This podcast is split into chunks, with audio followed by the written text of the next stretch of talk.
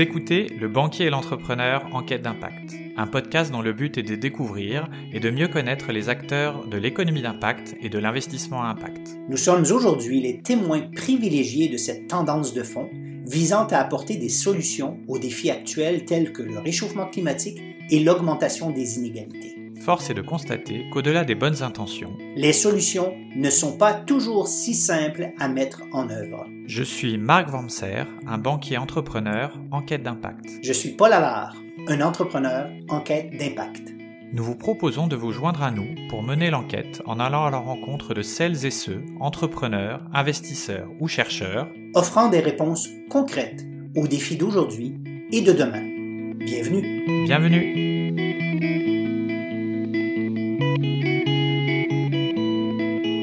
Marc et moi avons l'honneur aujourd'hui de recevoir pour ce podcast Pierre Legault, un véritable entrepreneur du changement dont l'impact rayonne partout au Québec et puis dont le travail a inspiré et inspire encore un grand nombre de nouveaux entrepreneurs d'impact. Pierre a œuvré toute sa vie comme entrepreneur social, démarrant de nombreux projets qui euh, sont tous encore en activité. Il développe euh, Renaissance en 1994 un modèle original où il a œuvré en tant que directeur général jusqu'à tout dernièrement. Euh, cette entreprise d'insertion et de formation professionnelle, Renaissance, constitue un réel tremplin vers le marché du travail pour les sans-emploi. Pierre a reçu de nombreux prix, on les évoquera tout à l'heure, dont la médaille du service méritoire des mains du gouverneur général du Canada en 2016.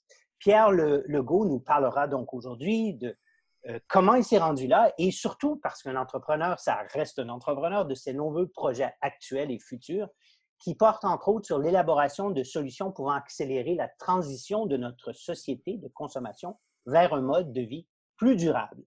Alors, bonjour Pierre. Bonjour messieurs, Paul et Marc, fait plaisir d'être là. Euh, oui, ça fait très plaisir. Euh, euh, tu nous disais que tu étais avec dans ton champ il y a à peine dix minutes avant le podcast. Tu, as presque, tu nous as presque oublié. Alors, on est très content que tu ne nous as pas oublié finalement. oui, je marchais sur le bord du fleuve avec les canards, là, puis je sais pas ce qu'ils font dans la giboulée, si on veut dire, là, mais j'étais bien. Tout à coup, j'ai vu ça, la petite ding-ding, podcast qui s'en vient. Et donc, j'ai répliqué à la maison rapidement et je suis là. Et d'abord, donc, euh, euh, avant, euh, raconte-nous d'où tu viens, t'es né où, ton enfance rapidement. Ben, assez, assez ordinaire. Écoute, je suis un seul garçon d'une famille de quatre. J'ai trois sœurs, une sœur plus vieille. On a 14 mois de différence. je suis très près de ma sœur plus vieille. J'ai, à l'adolescence, j'ai une enfance assez heureuse. un père qui avait fait la Deuxième Guerre mondiale, qui est allé en Europe, qui avait un petit peu le côté militaire. Lui et moi, on a eu des étincelles assez rapidement. Euh, et j'ai vécu l'adolescence un peu plus difficile. C'était, euh, tout ça, j'ai eu 14 euh, ans en 68. donc, j'ai, avec mon père, moi, j'étais beaucoup pour un renouvellement de la société, assez à gauche. Mon père était assez à droite. Donc, euh, ça, je, cherchais beaucoup, euh, j'ai une recherche personnelle au sens à la vie qui, euh, qui était assez unique ou qui n'était pas généralisée chez, les jeunes de mon époque. Et ça, je trouvais ça assez difficile parce que ça envoyait en l'air tous les soirs, là, tu sais, puis c'était bien, là, puis j'en ai fait mon, euh, ce que j'avais à faire là-dedans, mais il me semblait que la vie, y avait quelque chose de plus important. Euh, je voulais contribuer, puis euh, je me suis mis à voyager aux États-Unis assez tôt, sur le stop, à 16 ans, 17 ans. je me suis mêlé, je me rappelle avoir passé la nuit devant la Maison Blanche avec les gens qui protestaient contre le Vietnam. Je vais avoir donc, tu es de cette époque-là, là, vraiment l'époque euh, protestant ou en remise en question sociétale, etc., de, des années 70. Là. Oui, mais ce, et, euh, je pense que j'avais à 17 ans, 18 ans, je suis allé en Californie, encore sur le stop, euh, puis à 20 ans, je suis parti faire le tour du monde et j'ai passé plusieurs mois en Europe. Euh, puis quand je suis revenu au Québec, je ne pensais plus pareil. J'étais plus comme j'avais une pensée plus globale. Euh, ensuite, je suis je suis allé visiter un ami dans le sud de l'Inde. J'ai passé plusieurs mois là-bas. J'avais une, préoccupation profonde de contribuer. Quand tu es sorti des études, euh, comment tu as commencé à travailler ton parcours professionnel si on, tombe sur cette voie-là euh, au niveau. Euh, parce que tu étais en, plutôt en, psycho, une, approche sciences sociales quand ta première formation? Oui, en fait, ouais, je suis psychoéducateur. J'ai travaillé sur des équipes thérapeutiques avec des enfants qu'on disait mésadaptés à l'époque, là, des enfants qui, avaient été abusés, là, tous les types d'abus physiques et autres auxquels vous pouvez penser.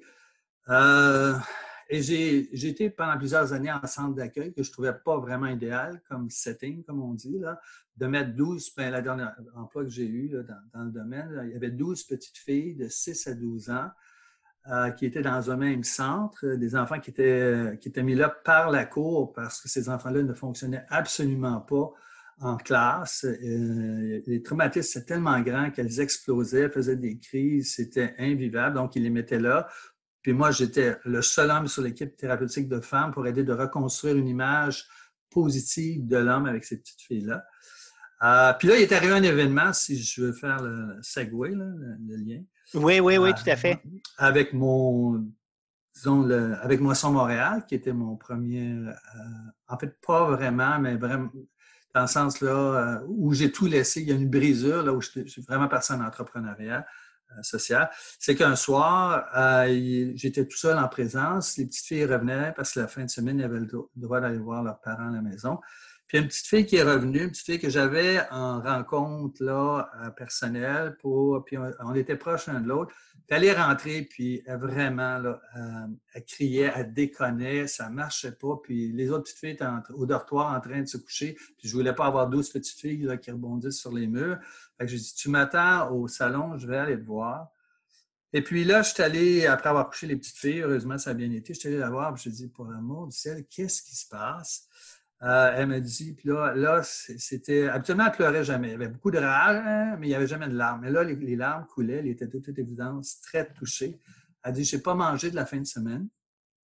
Puis elle dit, puis là, elle éclate en sanglots. Ma mère a vendu mon lit.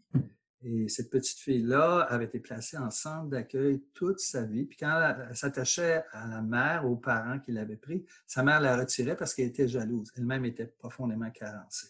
Donc, c'était comme un poignard dans le cœur de cette petite fille-là. Puis moi qui avais trois jeunes enfants à l'époque, j'étais aussi très touché. J'ai réussi à la consoler. Mais là, je me suis dit, mais qu'est-ce que c'est quoi cette société-là? Là, Puis là, on était en, on devait être au début des années 80 je me disais, c'est quoi cette société-là d'abondance où on voit aux nouvelles régulièrement de la nourriture qui est gaspillée, les fermiers qui jettent du lait dans les ruisseaux pour pas faire baisser les, prix, les pommes de terre qui sont enterrées au Nouveau-Brunswick, puis il y a des enfants qui ont faim. Puis je suis resté avec euh, cette image-là. Et un peu plus tard, il y a eu une émission euh, à, la télé euh, sur un programme à New York qui avait fait, qui était un lien, une organisation à but non lucratif qui avait fait le lien entre la nourriture qui était pour être euh, gaspillée, la nourriture préparée souvent dans les restaurants, puis avec, en amenant aux organismes qui aidaient les personnes comme la mère euh, de Lynn. Puis je me suis dit, ah, il faut avoir ça à Montréal. Puis c'est de cette. Euh, je suis allé à New York finalement avec des amis. On est revenu, puis là, on a démarré Moisson Montréal, qui est éventuellement devenu la plus grande banque alimentaire du Canada, puis un réseau de pour, pour, pour, nos, pour nos auditeurs qui sont... Euh, euh, Moisson Montréal est connu au Canada euh, comme le plus grand, un des plus grands centres de distribution alimentaire. Peut-être donne la description de ce que c'est aujourd'hui, mais là, on, se ramène au début des, début des années 80 où tu l'as créé. Aujourd'hui, Moisson Montréal, qu'est-ce que c'est? Moisson Montréal, aujourd'hui, écoute, je ne veux pas dire de bêtises, mais c'est euh, déplace pas loin, je pense, de 40 ou 50 millions de, de valeurs de nourriture euh, par année. C'est un entrepôt de 100 000 pieds carrés. Euh, deux ou 300 organismes qui viennent à l'entrepôt chercher de la nourriture en carbone. Euh, rapidement, on a cessé d'aller chercher de la nourriture préparée pour, se tourner davantage vers les General Foods, les Kraft, les grosses compagnies qui avaient des grosses quantités de nourriture un programme a été mis sur pied éventuellement pour aller chercher la, viande, la, viande encore bonne le samedi soir, alors qu'elle était euh, jetée avec, tout avec une chaîne de froid pour s'assurer que rendre bonne, donc amener des protéines dans les, dans, les. Et suite à Moisson Montréal, euh, du temps où j'étais encore là, il y a eu Moisson Québec, Moisson Trois-Rivières, Moisson Sherbrooke, Moisson euh, Gatineau, Moisson Hall à l'époque. Euh, et aujourd'hui, il y a une vingtaine de moissons euh, et une fédération qui gêne tout ça. Et moi, j'ai quitté en 90. C'est ça, mais quand tu as commencé, euh, parlons-nous de ça avant que tu tombes sur ta, ton, dernière réalisation qui est Renaissance, qui est tout aussi flamboyante, si on veut, en termes d'efficacité puis en termes d'impact. Donc, tu pars de rien, tu dis, bon, je vais copier un modèle qui est new-yorkais et je vais me lancer à récupérer de la nourriture pour la redistribuer. et c'est quoi l'idée du rêve à la réalité? Là? Le début, c'est ça qui, comme tout entrepreneur, dit ah, je vais faire ça, puis là, on arrive, puis là, hits, shit, hits the fan, comme on dit. Oui, ben c'était effectivement, là, en rétrospective, un peu fou. Euh, Écoute, ça faisait trois ans que j'étais en centre d'accueil. Je dis à mon épouse, euh, regarde, on va euh, démarrer ça, puis je vais être bénévole. Je n'avais pas l'intention de m'en aller là à temps plein. On s'incorpore, on demande un programme de développement d'emploi pour les étudiants au fédéral, on l'obtient, mais mai 84, je pense. Oui. Pardon, euh, on, demeure le projet, ça dure, bien, on va chercher la nourriture au marché Jean Talon, dans les cuisines institutionnelles, on amène ça au groupe, ça roule bien. Mais on arrive à la fin du mois de juillet, puis les étudiants, bien là, ils travaillent moins fort parce qu'ils déjà ils anticipent qu'ils s'en retournent aux études. Où il n'y a plus personne, ils sont tous partis. Puis, et là, euh, j'avais la chance d'aller vers un autre emploi. Puis c'était clair que si je laissais, bien le projet, euh, il n'aurait pas de, Moisson Montréal. Euh, là, je parle à mon épouse, qui est une femme fantastique, juste pour m'endurer déjà, là, ça ça. Mais, blague à part, et je lui dis, garde, j'ai le goût de, de me lancer, et puis je suis sûr que ça va fonctionner. Tu, tu penses que ça va fonctionner? J'ai dit oui. Elle dit, vas-y. Puis elle dit, je te connais. Si ça ne marche pas, tu vas trouver autre chose. Avec un chèque en blanc comme ça, c'était déjà bien. Fait que j'ai, j'ai laissé mon emploi. Je suis parti et, euh, et, là, je pensais avoir de l'assurance emploi, l'assurance chômage à l'époque. Et euh, donc, l'assurance, j'avais jamais eu d'assurance emploi. qu'il m'appelle pour ça. Êtes-vous disponible à l'emploi? Et là, moi, le gros bêta, je dis non, je ne suis pas disponible à l'emploi, je suis en train de créer de l'emploi. Puis je vais en créer plusieurs. Tu sais. Et là, à cause de cette réponse-là, ils m'ont tout de suite pas d'assurance emploi. là, je me retrouve avec trois enfants, une maison qu'on avait achetée, une petite maison, mais quand même, il y avait des, paiements à faire, et, euh, et, pas de revenus. Euh, et là, je me dis, bon, bien là, là combien de temps ça va durer? Mais là, ce qui est arrivé, là, euh, c'est parce que quand on se lance avec la vie, la vie répond. Là, on a reçu un, appel de, la télévision CTV Toronto qui avait fait l'émission sur City Harvest à New York et qui avait appelé City Harvest pour leur demander comment ça allait une année plus tard. Mais ils ont dit, mais vous ne savez pas, au Canada, chez vous, là, il y, a, il y en a quelqu'un qui est parti ça à Montréal. Donc, ils m'ont appelé en disant, on veut venir euh, faire une entrevue. Moi, je dis, une entrevue, je n'ai jamais fait ça, mais je n'ai même pas dit ça. J'ai dit, ah oui, venez, venez, en me disant, on va avoir de la publicité. Donc, ils sont venus. Euh, ils ont fait, euh, je pense, deux jours de tournage. Et là, c'était pour être diffusé au mois d'octobre. Mais là, moi, il fallait que je vive avec la famille. J'avais un petit peu d'argent de, côté, d'économie, mais pas beaucoup. Donc, j'ai retiré mon, fonds de pension que j'avais accumulé pendant trois ans avec, en travaillant pour le, gouvernement. Mais là, je n'avais pas beaucoup d'argent pour attendre le mois d'octobre. Euh, mais entre-temps, on se préparait avec des demandes de financement qu'on envoyait à toutes les fondations, à Centraide, qui est l'endroit central à Montréal, et en se disant, quand on va avoir la, visibilité, ben, on, pense que quelque chose va. Donc, tu te prends, tu prends un risque sur une idée, tu n'as aucun filet, sans filet, tu te lances, tu prends tes économies et tu y vas à fond en, en espérant qu'il va avoir quelque chose. C'est quand même avoir confiance à la vie, ça. mais, mais, tu ris, mais il est arrivé plusieurs choses. Il est arrivé une chose euh, fantastique. J'avais plus d'argent, puis je me disais, ben là, je vais devoir. Et j'ouvre une lettre d'un de mes amis aux États-Unis et j'ouvre la lettre, je vois une note et il y a un chèque de 5 000 US. 5 000 US, là, à l'époque, c'était assez pour nous tenir pendant un bon bout de temps. Il me dit Hey, salut Pierre, euh, tu me parlais de ton projet, c'est pas mal fantastique, tu dois avoir besoin d'argent, je viens d'avoir un héritage. Ben, tiens, voici euh, ça. Et là, je me dis Bon, merci, encore une fois. Mais là, la diffusion a lieu le dimanche soir, puis le, reportage est vraiment excellent. Puis, euh, pas parce que je mais ça passe, ça, fait vrai, ça fait, c'est donc fun. Enfin, quelqu'un pense à faire le lien entre la nourriture gaspillée les gens dans le besoin. Le lundi matin, moi qui m'arrive tout tremblotant dans mes petits souliers, ben là, on a des appels positifs, des devoirs, la presse. Je me retrouve à la radio, j'ai des invitations à la télévision non-stop pendant toute la semaine. Centraide d'appels, les fondations nous appellent pour nous donner de l'argent. Et puis à partir de là, ben, c'est l'histoire. Alors, tu montes, tu montes euh, euh, Moisson Montréal et, qu'est-ce qui te fait, et à un certain niveau de succès, parce que c'est un réel succès de redistribution alimentaire, qu'est-ce qui te fait changer et, pourquoi, comme entrepreneur, parce que là, ça marchait trop bien, c'était trop institutionnalisé, tu dis, bon, il me faut un nouveau défi. Qu'est-ce qui te fait passer à Renaissance? Puis raconte-nous Renaissance, euh, qui est vraiment, le, encore là, une réussite assez phénoménale. Ben, un peu dans, le sens que je disais au début, quand, je quand tu me demandais de parler de qui j'étais, euh, je voyais bien que c'est comme un peu le proverbe chinois qui est rendu un peu un cliché aujourd'hui. Tu donnes un poisson à un homme, tu le nourris pour la journée, montre-lui à pêcher, tu le nourris pour la vie. Là, euh, je trouvais ça limité comme intervention.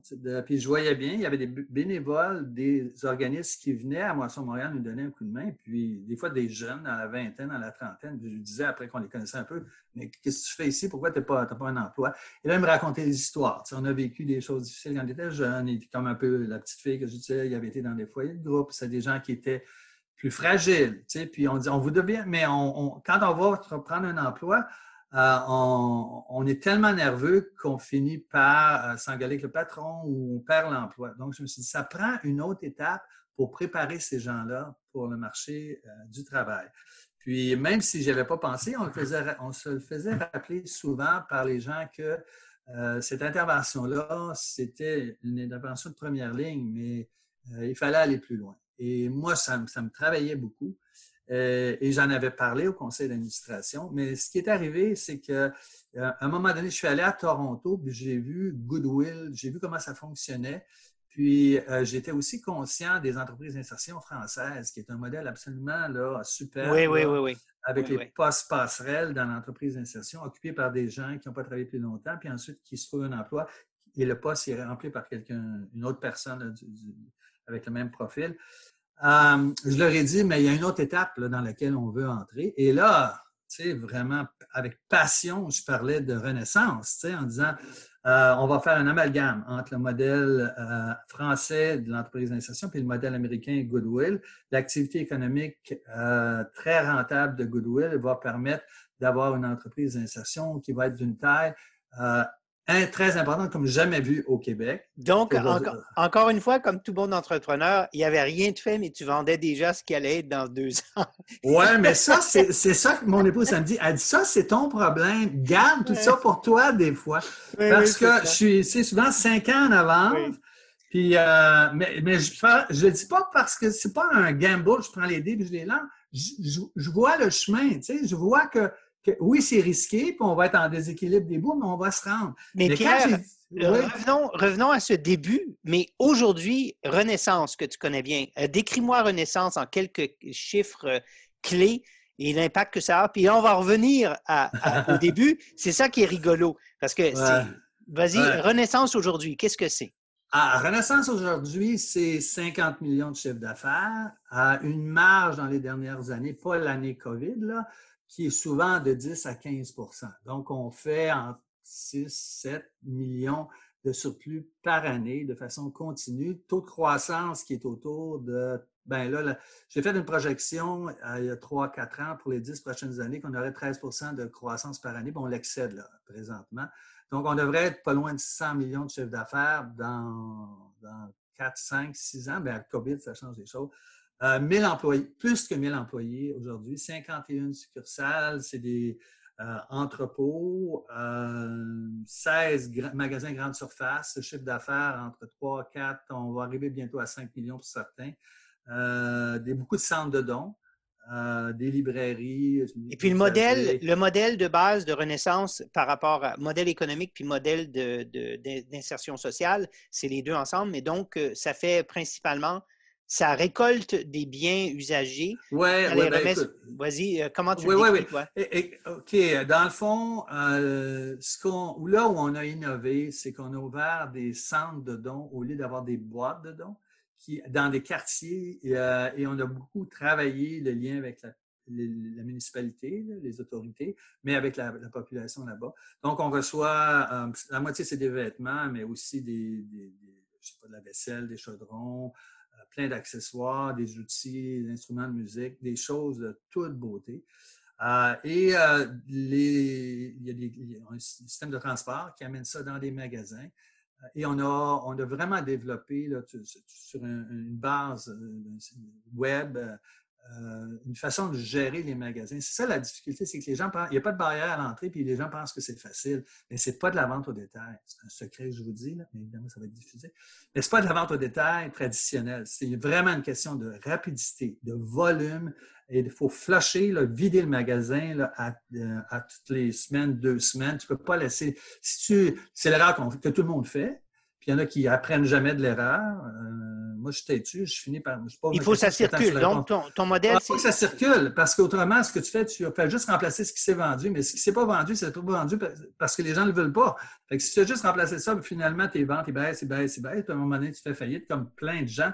Fait qu'on a mis un système. Mais ça veut dire que tous les matins, toutes les équipes savent ce qu'elles ont à faire. On n'a pas juste des, objectifs, des lagging euh, euh, reports, on a des des, euh, des, euh, le mot va revenir, mais on a des, indicateurs quotidiens.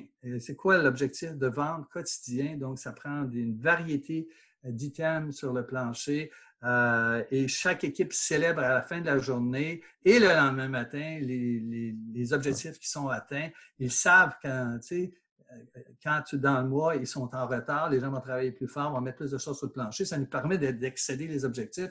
Puis les gens sont fiers, puis il y a une espèce de rivalité sympathique, amicale entre les magasins. Donc, si je, t'écoute, je t'entends, la rigueur opérationnelle avec des objectifs, avec une, un différenciateur très, très, très euh, euh, euh, clair, ça n'a rien à voir avec le fait qu'on fait du social ou de l'intégration sociale.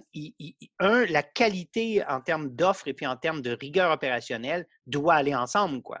Ben, c'est exactement. Merci de poser la question parce que c'est là que, je dois aller présentement. Dans le fond, pour moi, là, une entreprise économie sociale, c'est pas moitié entreprise puis moitié OBNL avec une mission. C'est pleinement une entreprise. Donc, euh, le succès vient de l'excellence opérationnelle. Tu ne peux pas t'en sortir.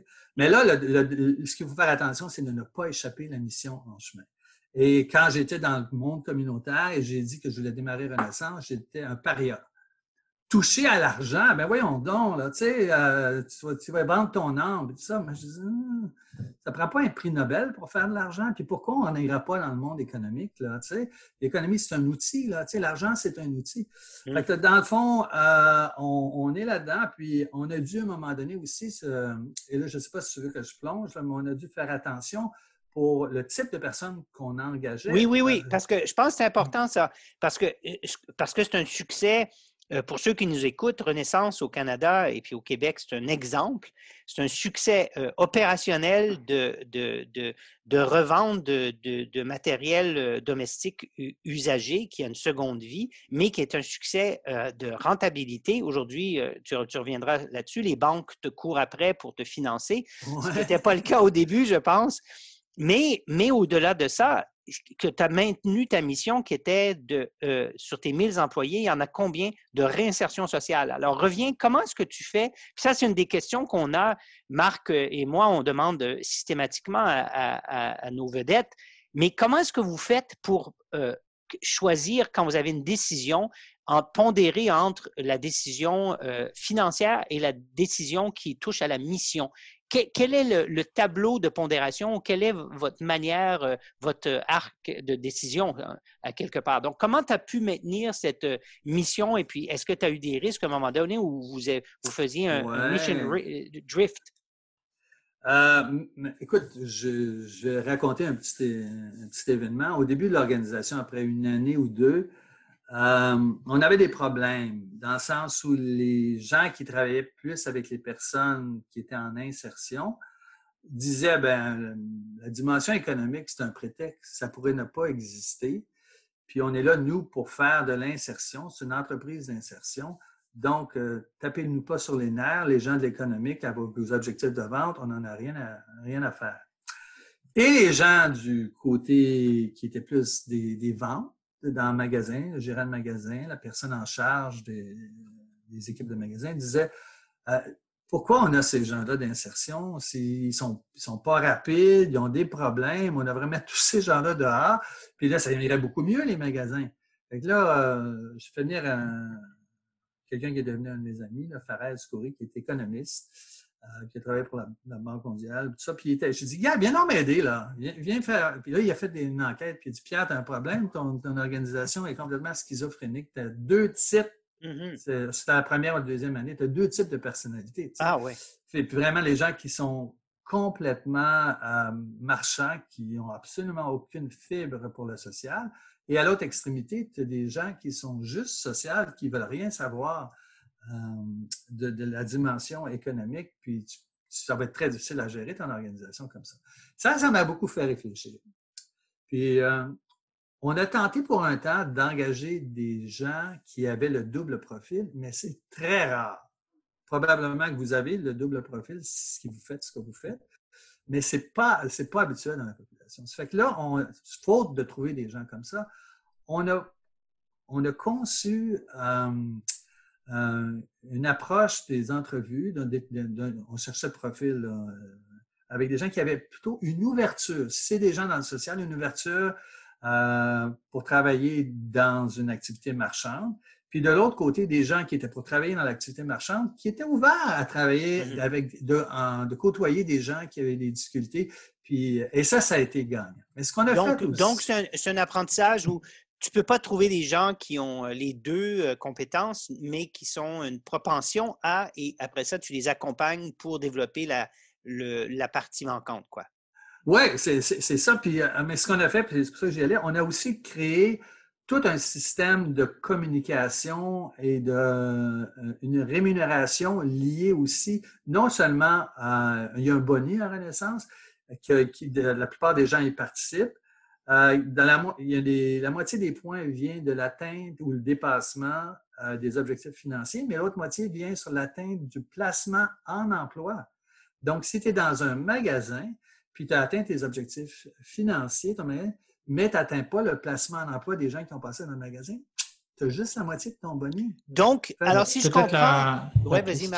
ouais, une question qui serait intéressante, c'est justement de sur la structure de, de, Renaissance et de Moisson. C'est-à-dire que tu dis souvent que tu es un entrepreneur et les, deux, euh, les deux structures que tu as montées sont des, associations, des ONG, si j'ai si bien compris, à but non lucratif. Donc déjà, pourquoi avoir créé euh, plutôt une association qu'une entreprise?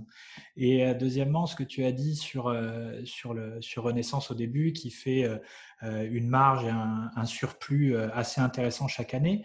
Qu'est-ce que vous faites de surplus puisque vous êtes une organisation à, but non lucratif? OK.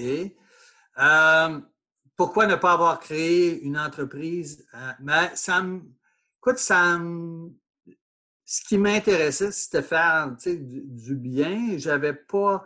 C'est comme si. Euh, pour moi, je trouvais je trouverais mon compte comme ça, puis je, voyais comment le faire. J'avais côtoyé des organisations.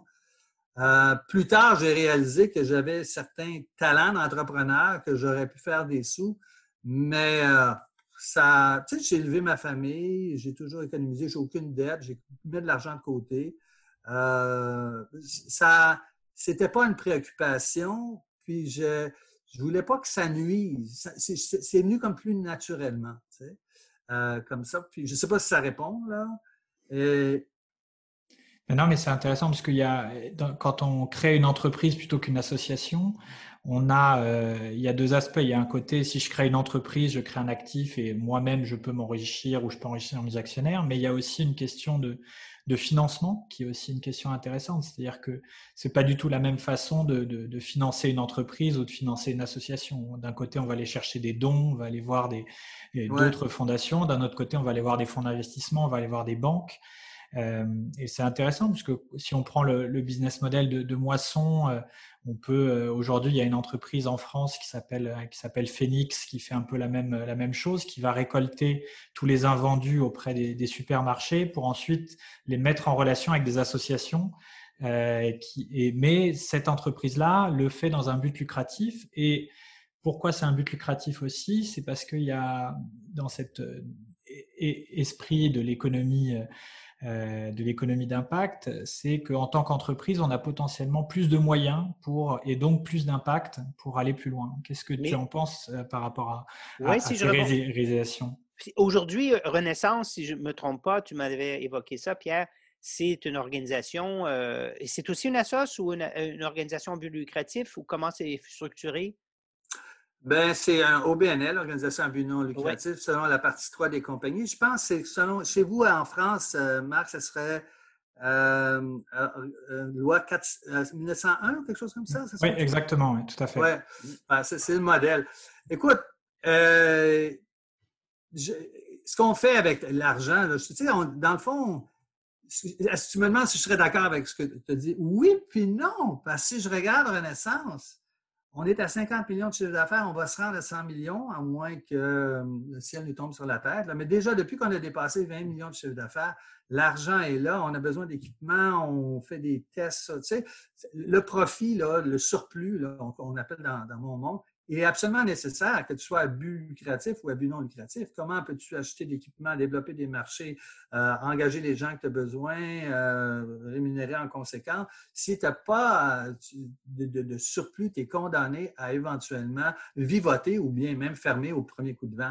Ça, moi, je l'ai compris rapidement. Donc, toi, si je comprends, tu n'as pas eu de difficulté par rapport à ta structure légale le jour où tu as démontré une rentabilité opérationnelle que tu utilisais soit pour toi réinvestir ou soit aussi pour faire de la redistribution de richesse par des bonus? Parce que, écoute, on, va s'entendre là, parce que tu dis que tu n'as pas eu de difficulté. Écoute, ça nous a pris 20 ans pour arriver là.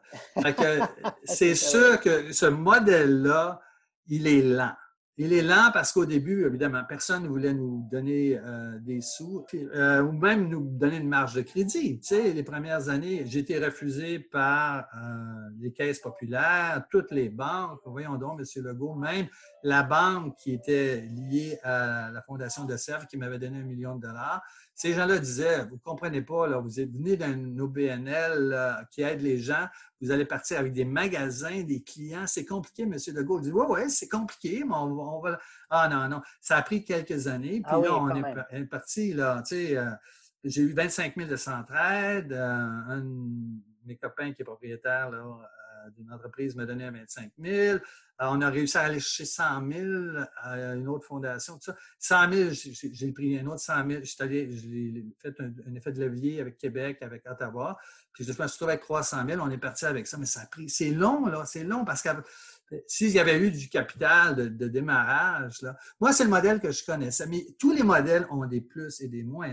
non, mais, mais c'est intéressant ce que tu dis parce que, euh, en fait, toi, la structure légale, elle a toujours des plus et des moins, dépendamment de où est-ce qu'on est rendu, mais ça reste que tu, c'est l'organisation, la, manière, et tu, en étais là un peu euh, euh, euh, sur, le point où tu as compris qu'il fallait que tu, tu formes les gens à, ta mission et à l'excellence opérationnelle et que tu mettais même ton, ta rémunération dépendante non pas seulement de la performance financière, mais de la performance d'impact de ton organisation. Ça, c'est intéressant parce que ce modèle-là, un, groupe avec qui on travaille euh, euh, par ailleurs, que je connais bien, qui s'appelle Schneider Electric, a commencé ça il y a 10 ans, que ces bonus, c'est la moitié la finance, l'autre moitié, tes KPIs d'impact.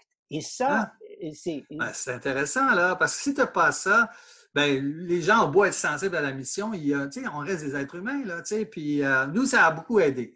Puis ça a aidé à, choisir les bonnes personnes, à les garder. Puis en plus de ça, ce qu'on a fait, puis j'en ai pas parlé tantôt, c'est faire quatre rencontres annuelles parce qu'on est dans des lieux différents, en 50 lieux différents, dans une salle où je donnais de l'information. Aujourd'hui, c'est Eric qui le fait. Euh, on répond aux questions des gens. 20 fromages, on, célèbre les bons coups, les ventes, on donne des diplômes, des, trophées. Euh, et donc, c'est un happening. Fait que les nouvelles personnes qui arrivent dans l'organisation viennent à ça, puis se demandent qu'est-ce que c'est ça, puis les gens sont joyeux, ils ont du plaisir. Donc, j'ai appris ça. Ou bien tu investis dans le climat de ton entreprise pour l'amener où tu veux l'amener, pour avoir ton équipe avec toi, ou bien tu attends que les choses sautent, puis là, tu ramasses, puis tu corriges, puis ça, puis ça, ça ne m'intéressait pas. Fait on a mis ça en place. C'est du temps, c'est de l'énergie, mais c'est extrêmement payant en, bout de ligne. Et aujourd'hui, après avoir investi du temps en formation, avoir euh, appris de tes erreurs, mis en place du monde qui, aujourd'hui, euh, euh, combien cette année tu as dans, tes, dans tes salariés, combien de, de, de, ces salariés-là sont euh, de la réinsertion sociale, en fait? En fait, c'est quand je parle de 1000 employés, c'est sans les gens en insertion.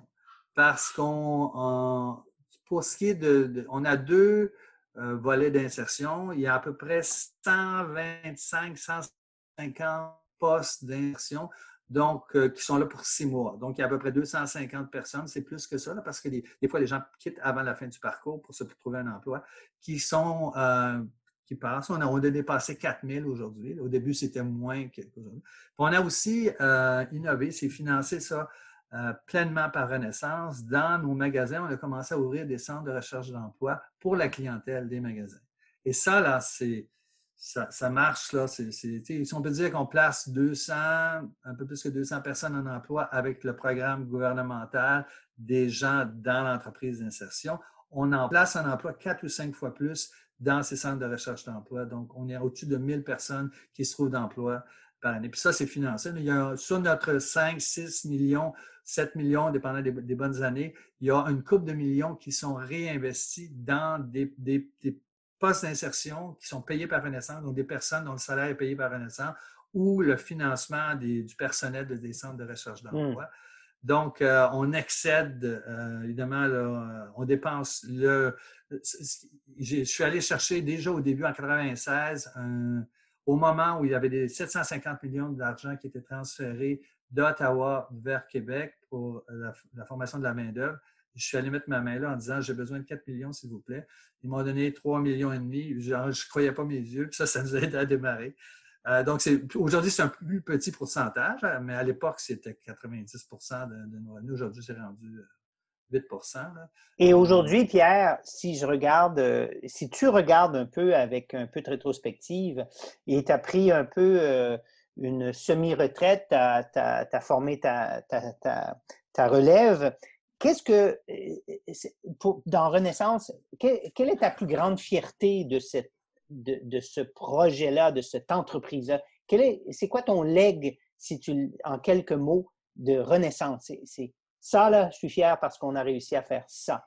Bien, c'est sûr qu'il y a les, personnes, hein, les, personnes qui. On parle, quand on parle de la structure, on, est, on parle beaucoup de l'économique, comment ça marche et tout ça, mais moi, je vois les, êtres euh, vivants qui sont arrivés mm-hmm. un peu amochés, euh, beaucoup amochés, croyant pas à leurs moyens, puis les voir là, sur six mois, là, littéralement reprendre vie. Là, les dames s'habillent différemment, se, se maquillent, sourient, regardent dans les yeux.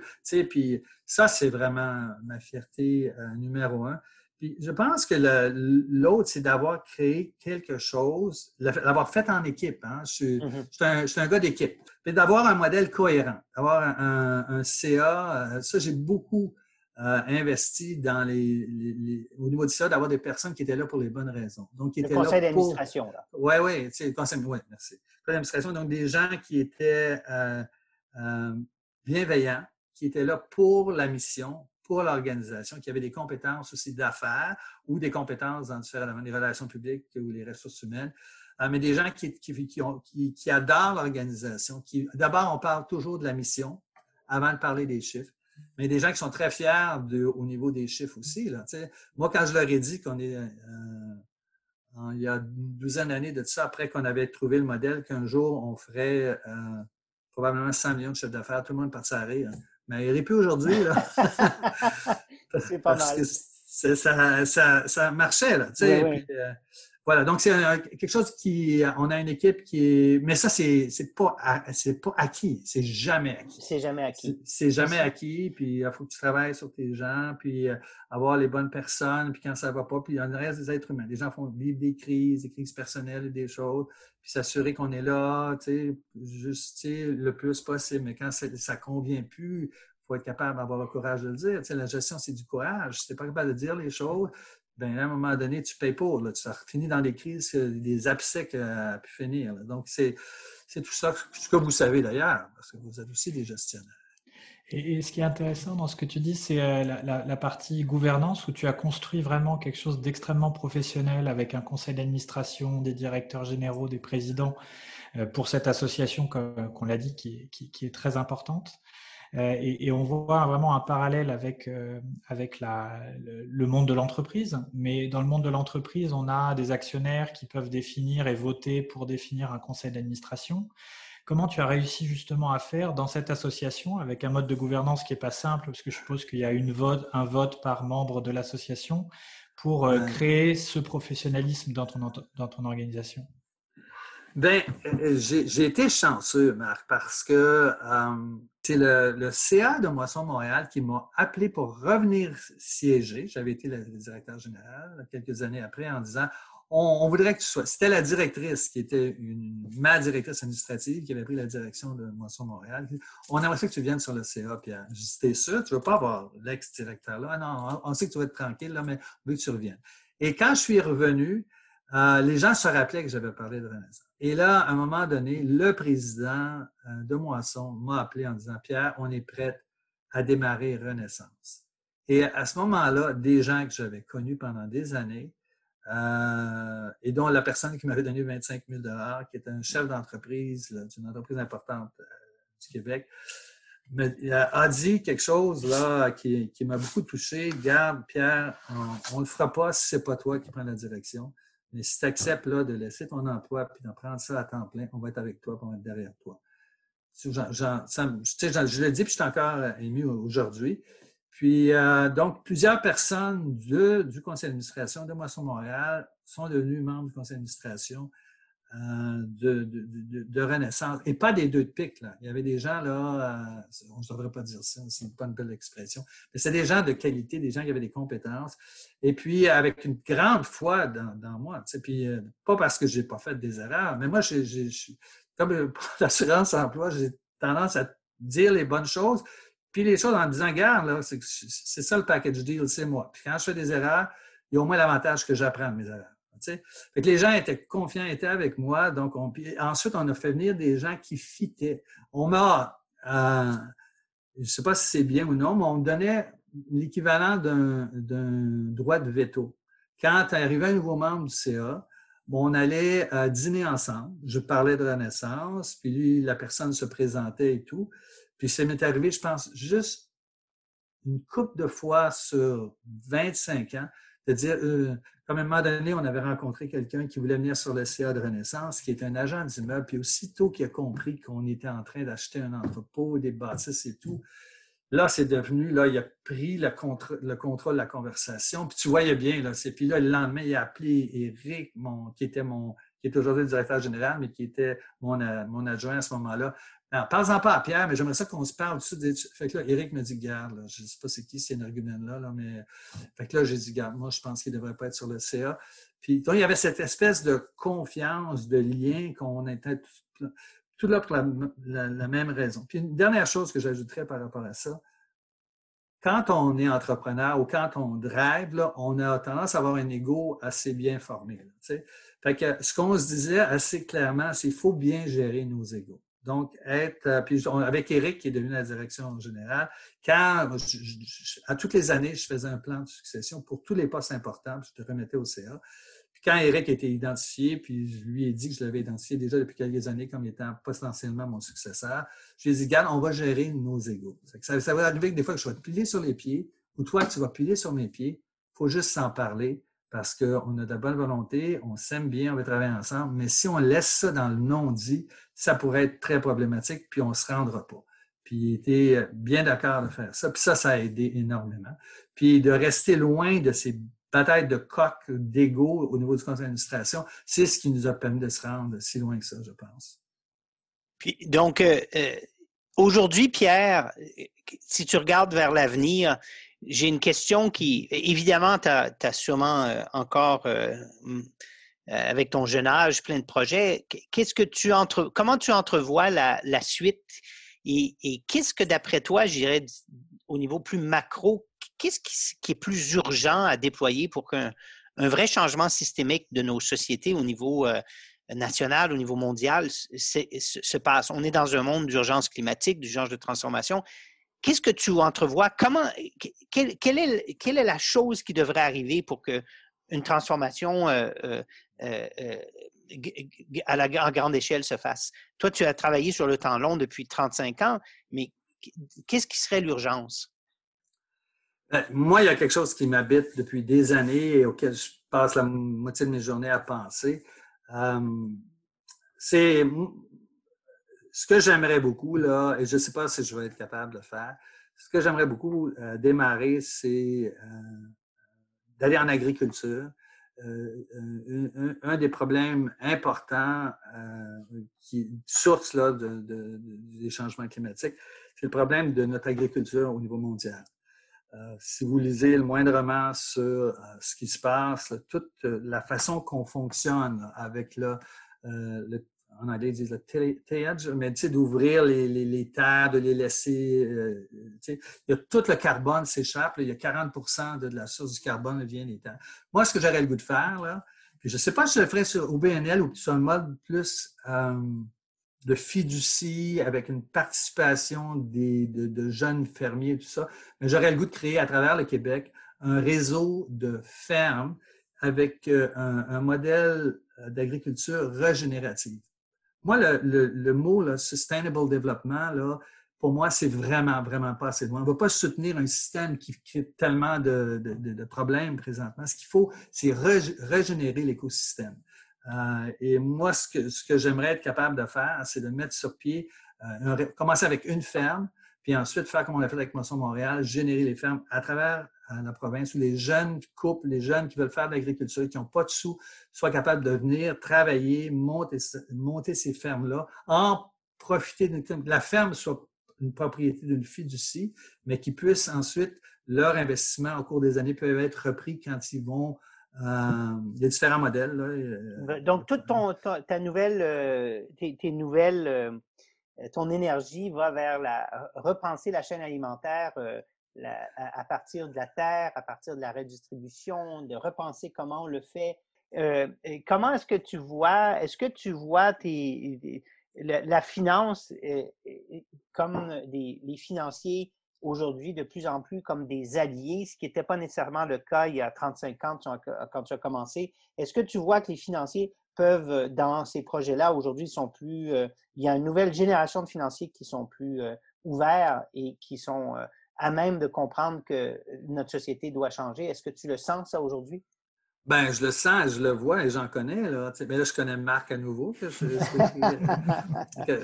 viens de, connaître Marc. Mais Bill Young, c'est un copain là, oui, oui, oui. Qui, est sur votre CA, qui a déjà été sur notre CA. Ah, effectivement, qu'il y a des nouvelles générations de financiers. Oui, puis la finance est plus ouverte à ces modèles euh, mix. Euh. Oui, puis tu sais, si je fais le lien avec Renaissance, là, c'est pas parce que j'ai fait ça en OBNL que je ferai nécessairement les nouveaux projets en OBNL parce que le projet de, ferme, si tu veux que les gens participent, là, euh, il faut que financièrement, ils trouvent leur compte quelque, part.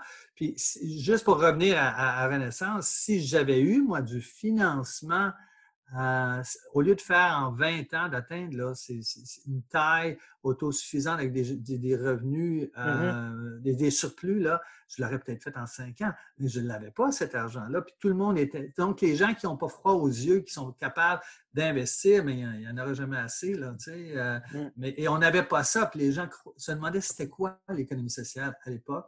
Puis donc, il a fallu casser la glace. Puis faire ben, tu es vraiment un modèle qui, effectivement, on, cite souvent ici au Canada. Euh, je voulais te remercier pour ce partage. Et puis, quand je dis qu'un modèle, effectivement, qui fait en sorte que des nouvelles générations de financiers, d'entrepreneurs de, qui voient que c'est faisable et puis qui, au lieu de le faire en 35 ans, vont le faire en 10-15 ans.